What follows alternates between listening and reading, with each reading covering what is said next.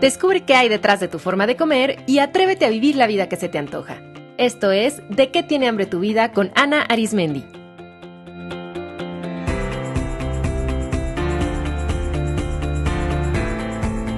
Este es el episodio número 16, Rituales.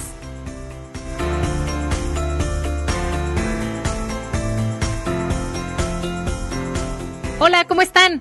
Soy Ana Arismendi, pionera y especialista en psicología de la alimentación, una disciplina que explora la relación psicológica que tenemos con la comida, es decir, cómo nuestras creencias, emociones y experiencias de vida influyen en la manera en la que comemos. ¿Les cuesta trabajo establecer hábitos positivos? ¿Su vida está llena de rutinas monótonas o que no son sanas para ustedes? ¿Están aburridas de su día a día? En este episodio les voy a compartir una de las herramientas más poderosas para arraigar nuevos hábitos, para mantenerse motivadas, para cultivar la paz interior y para nutrir nuestra hambre central, que es el hambre de conectar con nosotras mismas. Esa herramienta son los rituales. ¿Qué es un ritual? Una definición corta y directa dice que un ritual es una práctica sagrada. Es una serie de actividades que se repiten de forma constante, pero a diferencia de una simple rutina, en un ritual las actividades se llevan a cabo en total atención y con una intención profunda de reconectarnos con lo que es importante. Los rituales se han utilizado por la humanidad desde el origen de los tiempos, como conductas simbólicas que se practican para marcar eventos importantes en la vida de una persona o de una comunidad. Piensen, por ejemplo, en las bodas o en las celebraciones de la independencia de los países, o para manejar momentos de transición, por ejemplo, los funerales o las graduaciones, y ya sea que los rituales se lleven a cabo en contextos religiosos o laicos, en compañía de otras personas o en solitario, son una serie de prácticas que se repiten con la intención de conectarnos con lo más profundo e importante. Por ejemplo, piensen en los cumpleaños. Parte del ritual de cumpleaños es comer pastel. Por supuesto que podemos comer pastel pues, en cualquier otro momento, incluso el mismo pastel, pero lo que hace la diferencia es que el pastel de cumpleaños tiene una intención, que es celebrar la alegría de cumplir un año más de vida y que además tiene una ceremonia alrededor de él. No nada más se reparte ya, sino que se reúne la familia alrededor del festejado y se canta una canción especial y en general se pone más atención a su forma, su tamaño, su color, su sabor. Entonces, la diferencia entre una rutina y un ritual no es necesariamente la actividad, sino la actitud detrás de esa actividad. Los rituales son prácticas significativas, o sea, lo que cuenta no es tanto lo que hacemos, sino la experiencia subjetiva que obtenemos al practicar cierta actividad. Les pongo un ejemplo. Piensen en su rutina de la mañana. Para muchos consiste en levantarse, bañarse, comer el desayuno, lavarse los dientes e ir al trabajo. Todos los días es igual. Esta rutina en general se percibe como algo que necesita hacerse, un deber, una obligación, así que lo hacemos, la verdad sin pensarlo mucho. Pero si transformaran su rutina matutina en un ritual, podría verse como algo así. Te levantas y cobras conciencia de estar viva, de tu cuerpo, de tu respiración y agradeces. Tomas un baño conectando con tus cinco sentidos, percibiendo aromas, texturas, temperaturas, sonidos. Te bañas con la intención de conectar con tu cuerpo. Comes el desayuno en total conciencia de la fortuna de poder alimentarte y saboreando lo que comes, eligiendo alimentos que te ayuden a sentirte bien toda la mañana. Te lavas los dientes y sales al trabajo sintiendo una profunda conexión contigo. Si se fijan, estarían cumpliendo exactamente la misma función que es prepararse para su día, pero la experiencia y lo que obtienen a cambio es totalmente diferente. ¿A poco no se les antoja más empezar así su día? Conectadas con ustedes mismas, con la sensación de que cada cosa que hacen contribuye a su bienestar, sintiendo que se demuestran amor en todo lo que hacen, en vez de que su mañana se andara prisa, distrayéndose con el noticiero y con las preocupaciones. Esa es la magia del ritual, que nos permite cobrar conciencia de lo que hacemos, mantenernos en el momento presente y darle significado profundo a cada acción. Es transformar lo rutinario en sagrado. Es hacer de cada proceso un momento especial para ti y en algunos casos también para conectar con los demás. Les voy a compartir las principales diferencias entre rutina y ritual. Primero, una rutina se hace porque se tiene que hacer y un ritual se hace porque se quiere hacer.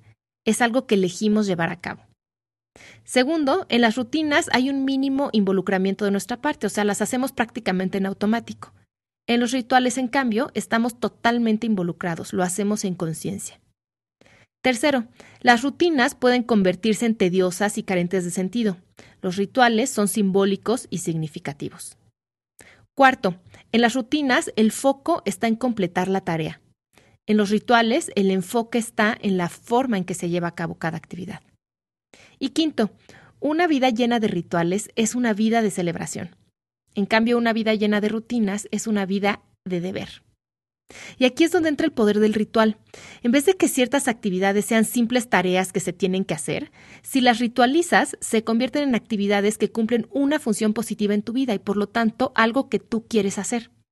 Si ritualizas tus actividades cotidianas o aquellas que deseas comenzar a implementar en tu vida, para empezar, ya no las vas a percibir como algo que nada más se tiene que cumplir o como una obligación, sino las convertirás en un momento significativo, en un proceso con un profundo significado para ti, en un momento sagrado en el que estás logrando más allá que una ganancia práctica, sino una ganancia personal estar contigo, estar presente, disfrutar, obtener paz, tranquilidad, energía, confianza, cuidar tu salud, compartir con los demás, lo que tú decidas. Mientras más sentido agregues a tus actividades, más motivada estarás a llevarlas a cabo. Las mismas actividades que en un momento podían ser consideradas como rutinas pueden tener una diferente energía y un diferente propósito si las replanteas como rituales. Y algo interesante es que conforme eres más consciente de lo que haces, pasan dos cosas o lo disfrutas como nunca y te generará placer repetirlo, o dejarás de hacerlo porque te darás cuenta que no es bueno para ti, que no te gusta o que no es tan importante. Y esto tiene una base biológica. Nuestro cerebro está programado para repetir aquellas actividades que asociamos con placer o recompensa. Cuando experimentamos placer, se activa el centro de recompensa en el cerebro, el cual aumentará la segregación de dopamina, un neurotransmisor encargado de la sensación de placer y de la motivación, el cual nos ayudará a hacer esa actividad memorable y buscaremos la oportunidad de repetirla. Así que a través de convertir nuestras rutinas en rituales y obtener placer al llevarlos a cabo, estaremos condicionando a nuestro cerebro a repetirlos. Y ahí es donde nos ayuda el ritualizar actividades en que se formen hábitos esto es muy, muy poderoso en el momento en el que queremos generar un hábito. Por ejemplo, piensen en hacer ejercicio. Las invito a que antes de inscribirse en un gimnasio o comprar un nuevo programa de rutinas, se lo planteen diferente. Y las preguntas clave son, ¿cómo te quieres sentir mientras haces ejercicio? ¿Qué deseas que signifique el ejercicio para ti?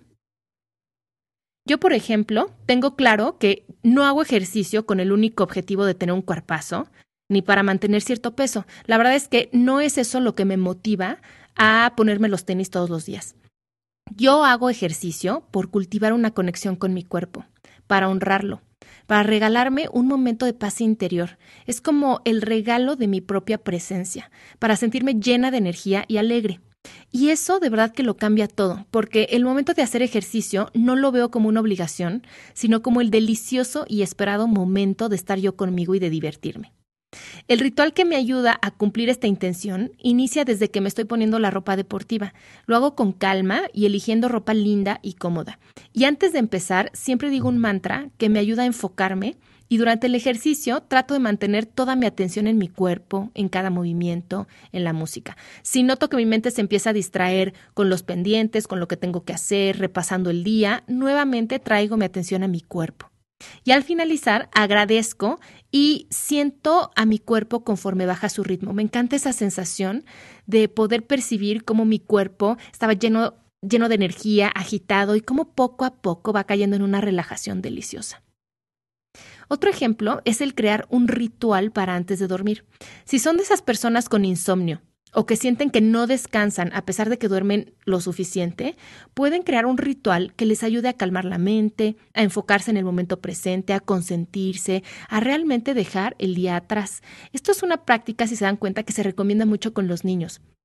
Eh, con los niños pequeños se recomienda que se generen rituales alrededor de las rutinas o de los hábitos que se quieren formar en los niños. Entonces, las mamás que quieren formar el hábito de que los niños se vayan a dormir a cierta hora, entonces generan todo un ritual alrededor. Por ejemplo, bañarse, ponerse una pijama que huele rico, que es cómoda, que es calientita, leer un cuento, es decir, una serie de actividades que generan placer y que además reconectan al niño con esta sensación de bajar el ritmo, de estar protegido, seguro en compañía de su mamá. Entonces, eso mismo es lo que podemos generar nosotros de adultos. Con la comida, los rituales también funcionan.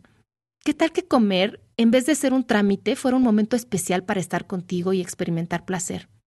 ¿O qué tal que fuera un momento para realmente convivir con tu familia y cobrar conciencia de la fortuna de compartir ese momento y de tener alimentos en la mesa? ¿Listas para comenzar a crear rituales? Hay cinco pasos. El primero es establecer una intención. Te puede ser útil para esto preguntarte lo siguiente. ¿Cómo te quieres sentir al realizar esas actividades? ¿Qué deseas que signifique esa actividad para ti? ¿Qué ganancia quieres obtener al terminar esa serie de acciones? ¿Cuál es tu propósito profundo al llevar a cabo ciertas actividades? Establecer una clara intención te ayuda a involucrarte a nivel físico, mental, emocional y espiritual con el proceso de tu ritual y hacerlo significativo. No es nada más hacer ejercicio porque tienes que hacerlo, sino que lo haces porque de esa forma honras a tu cuerpo, por ejemplo. La intención te ayuda a conectar la actividad que haces con tu interior. Número dos, selecciona tus herramientas. Puedes usar palabras, por ejemplo, frases, aforismos, mantras, oraciones, imágenes, aromas, texturas. Busca lo que te conecte con esa intención y pregúntate qué te puede ayudar a sentirte como deseas sentirte. 3. Decide si deseas hacer tu ritual sola o con alguien más. Por ejemplo, si comes siempre con tu familia, puedes elegir un ritual que los una y le dé una intención al momento de comer. Por ejemplo, dar gracias. O si comes sola, puedes elegir un ritual que te ayude a conectarte con tu propósito de comer saludable. Puedes decir un mantra antes de comer que te permita bajar el ritmo. Puedes hacer un pequeño ritual de un minuto en el que observas tu platillo antes de comerlo. 4. Baja el ritmo y centra tu atención en la actividad. Te invito a poner atención en cada paso del ritual. Cada vez que notes que tu mente se distrae, simplemente dirígela de regreso a lo que estás haciendo. Conecta con tus cinco sentidos y nota también cómo te sientes. 5. Ponlo en práctica diariamente y observa qué pasa. Modifícalo las veces que sea necesario para encontrar el ritual perfecto para ti. Quiero cerrar con esta cita del psicólogo Abraham Maslow, que dice, la gran lección del místico es que ellos ven lo que es sagrado en la vida diaria, en los vecinos, en los amigos y en la familia, en el patio y en los viajes. Para los místicos, una fiesta de cumpleaños puede ser tan sagrada como una ceremonia religiosa, siempre y cuando mantengamos los ojos y el corazón abiertos a percibir la belleza de la vida en cada acto. Si quieren comenzar a implementar rituales en su vida acompañadas de un grupo de apoyo, las invito a unirse al reto de autocuidado que llevo a cabo varias veces al año. De verdad es una experiencia transformadora. Pueden recibir información y revisar las fechas en anaarismendi.com. Muchas gracias por escuchar y nos conectamos en el próximo episodio.